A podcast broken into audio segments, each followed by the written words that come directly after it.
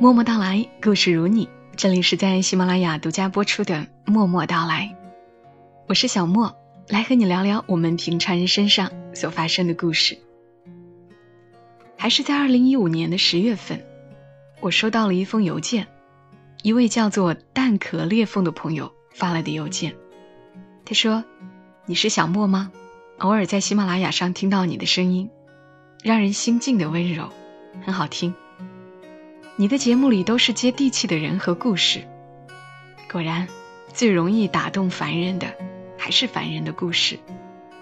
每每被你的故事牵引，我就会想到一个朋友，突然很想知道，我们的故事如果用你的声音默默到来，会是怎样的感觉？是不是也会打动到别人？所以冒昧发了这封邮件给你。如果他没有打动你，那与我。只是路过，与你，也只匆匆一眼。我感觉挺抱歉的，这封邮件我昨天才看到。我已经很久没有看这个邮箱了，因为我也很久没有宣传过这个邮箱了。以前确实收到过很多的投稿，能用的特别少，我也就放弃了，还是选择自己来找故事和你们分享。昨天我女儿难得的睡了一个稍微长一点的午觉，所以我才得空看到这封邮件。故事是很平常的，但有好些地方打动了我，所以我把它发给穆宁，就是上一期节目当中和你们说到的穆宁，他的微博是穆宁一九。如果你有故事，可以关注他的微博和他聊一聊。我把这个故事发给了穆宁，让他稍稍润了一下色。今天拿来分享给你们。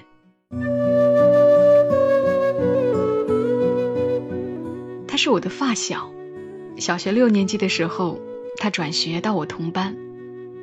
儿时的我很内向，朋友不多，可不知道为什么，我就会和他成了好朋友。是缘分吧。在还不知道什么叫缘分的年纪，到现在记得很深的，是我们小学六年级毕业时的那个暑假。我们考上了同一所中学，可惜不是同一班。对这一点，我当时一点也不伤感，因为我们仍能天天见面。那个暑假，几乎每晚吃完饭，我们都会相互串门。相约一起散步，我们双方家长也放心我们在一起玩。他管我的妈妈叫妈妈，我管他的哥哥叫哥哥。散步时，我们叽叽喳喳聊那些有的没的的小心事，聊身边同学的小秘密。如果说女生的友情是靠八卦维系的，那么我们就是靠着那些。现在听来鸡毛蒜皮的小事儿，成了彼此的天使。进入中学后，周末、假期，我们除了一起散步外，又多了一项活动：给对方打掩护。如果谁约了自己的同学出去玩，另一个就要去对方家里把他约出来。这样的小把戏沿用了好几年，父母从没怀疑过。我们都由衷的为那样的屡屡胜利而傲然窃喜。没有网络的年代里，校园里最流行的交际方式是写信。我和他为了紧跟潮流，也给对方写信。印象最深的一封，是中学快毕业时，他用了五页纸，跟我叙述了对一个男生的思慕之情。当时我恶作剧的想。这封信我要留着，等她出嫁那天拿给她老公看。后来那封信因为搬家遗失了，而她也渐渐忘了那个男生的脸。初中毕业，我们虽然进了不同的学校，却仍然要好。只是从天天见面变成了经常见面。我们各自有了新的朋友，但如果有心事。我们还是彼此的首选倾诉对象。在之后，我们长大、成年，各自毕业，各自恋爱，又各自失恋。她真正交往的第一个男朋友，是通过我认识的。我实习单位的同事，比我们大三岁。当时男方很多朋友都说他配不上男方，包括家境，甚至长相。可我知道，日久生情的人往往会忽略表象，而他的内在会是他最大的筹码。那个时候的我很任性，加上一颗敏感而尖锐的心，只注重自己的感受，常常一副六亲不认的脸，对亲密的人更甚。那般有恃无恐、肆无忌惮，也无非是有他们的包容做筹码。而他不同，性格温和又恬静，实在受不了，也只是默默走开。问他为什么不生气，他说：“我发脾气从来不是因为他，他只是不幸当了炮灰，都成灰了，还怎么生气？”这样的好脾气，不止用在了我身上。在别人都不看好她和那个男友的情况下，她和他坚持了八年，期间他很幸福，也很痛苦。每一次他找我倾诉时，我都会恨铁不成钢的劝他别把自己看得太轻，纵容会变成习惯，而习惯会被他视为理所当然。最终，痛苦还是多于幸福。他们分开了。他说了很多理由，父母反对，激情耗尽，在我听来，这些都可以算作是理由，却也都不能算作是理由。我至今记得，他们刚分开时，他哭红的双眼，和我当时在电话里替他打抱不平时的愤怒。原本以为那样难堪的撕扯之后，他们即使不是仇人。也应该是陌路人了。不想后来他们竟仍能似朋友般相处。他们的和平共处，让我又气又好笑，觉得自己简直是多管闲事。很多年以后，我才渐渐懂得，那正是我与他的差别。稚嫩的岁月。在人的一生中，像冬天落下的第一场雪，最好看，也最短暂。我开始变得理智成熟，开始能够在人来人往、利弊交纵的机遇中，清楚地分辨出什么是收获，什么是诱惑。开始有人说我温顺，懂分寸，然而他似乎还是一样，温柔坚韧地相信关于爱情的一切。几年后。他又一次陷入了一段不被看好的感情，这次比上回更糟糕。对方是个比他大十六岁的已婚男人。得知这个消息，我有些不可思议。那时我已经结婚，有了孩子，日子过得平淡而幸福，对“小三儿”这个称呼尤为反感。所以，当他试图向我介绍那个男人的时候，我用前所未有的冷漠回绝了他。之后，我们都不自觉地避开爱情和家庭的话题，联络次数便渐渐少了，感情也疏远了。这样不冷不热的过了几年，有天我偶然碰见了他和那个男人。也许是因为亲眼目睹了这个男人是真的宠她，真的对她好。我竟开始想要祝福他，毕竟有些感情不是世俗偏见就可以概括的。他们之间的故事一定很多很多，却因为我的排斥、我的冷漠而错过了。但好在我没错过他们的婚礼。是的，男人最终选择离婚，给了他一个家。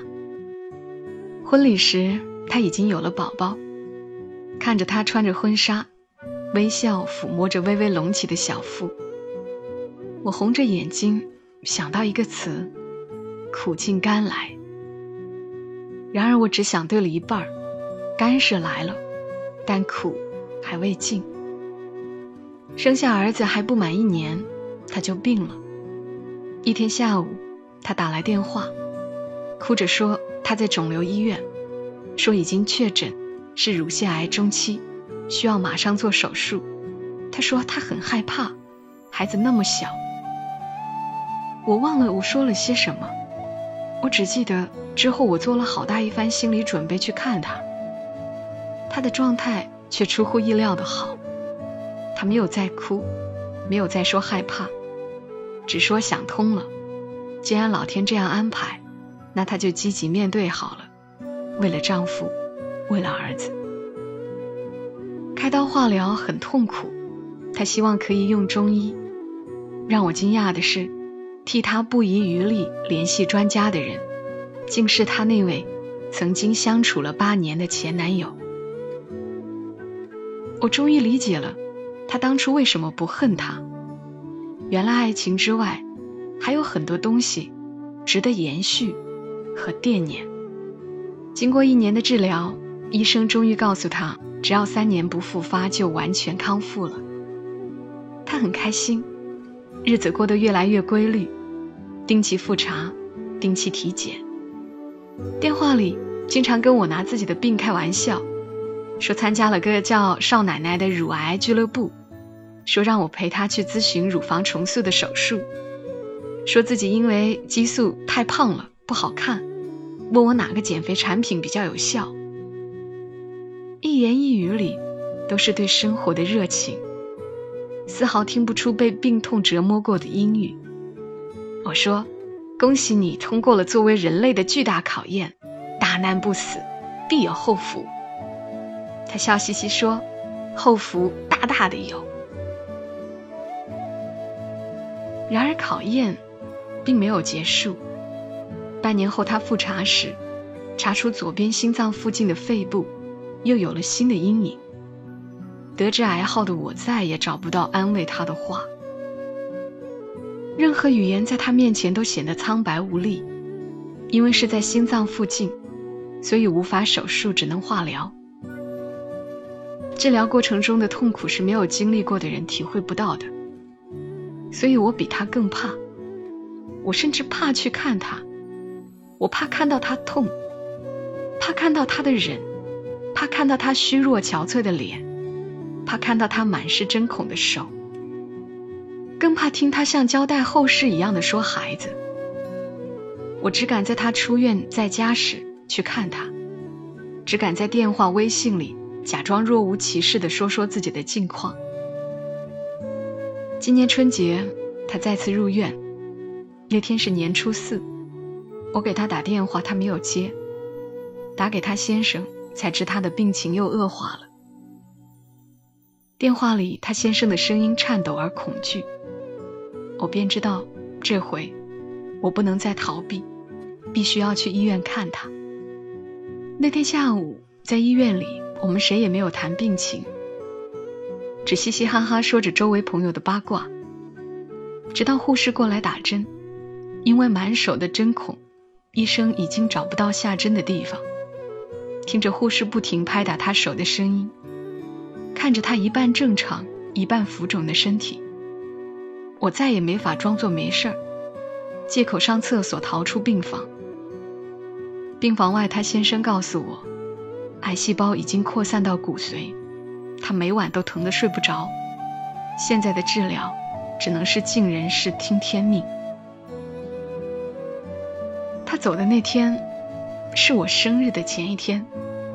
早上被电话吵醒，朋友带着哭腔说他走了。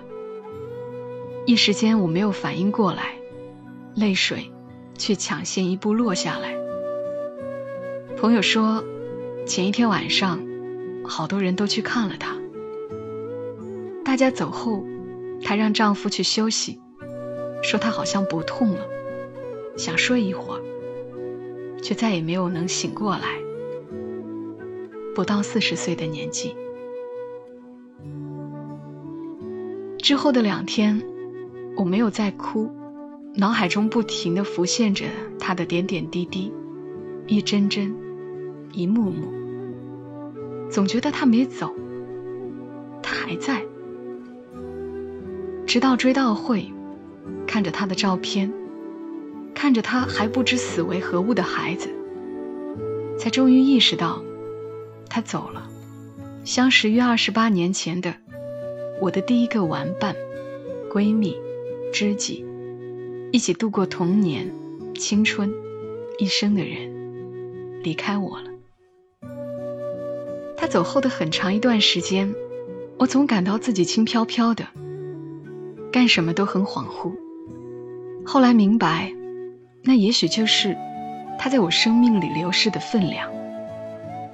现在的我已经适应了他的离去，适应想他的时候只能点开微信里那几条听了千百次的语音，适应了看到他先生在朋友圈发孩子照片的时候默默祝福，不再落泪。人是有前世今生的吧？如果有，愿他今生的苦都化成来世的福。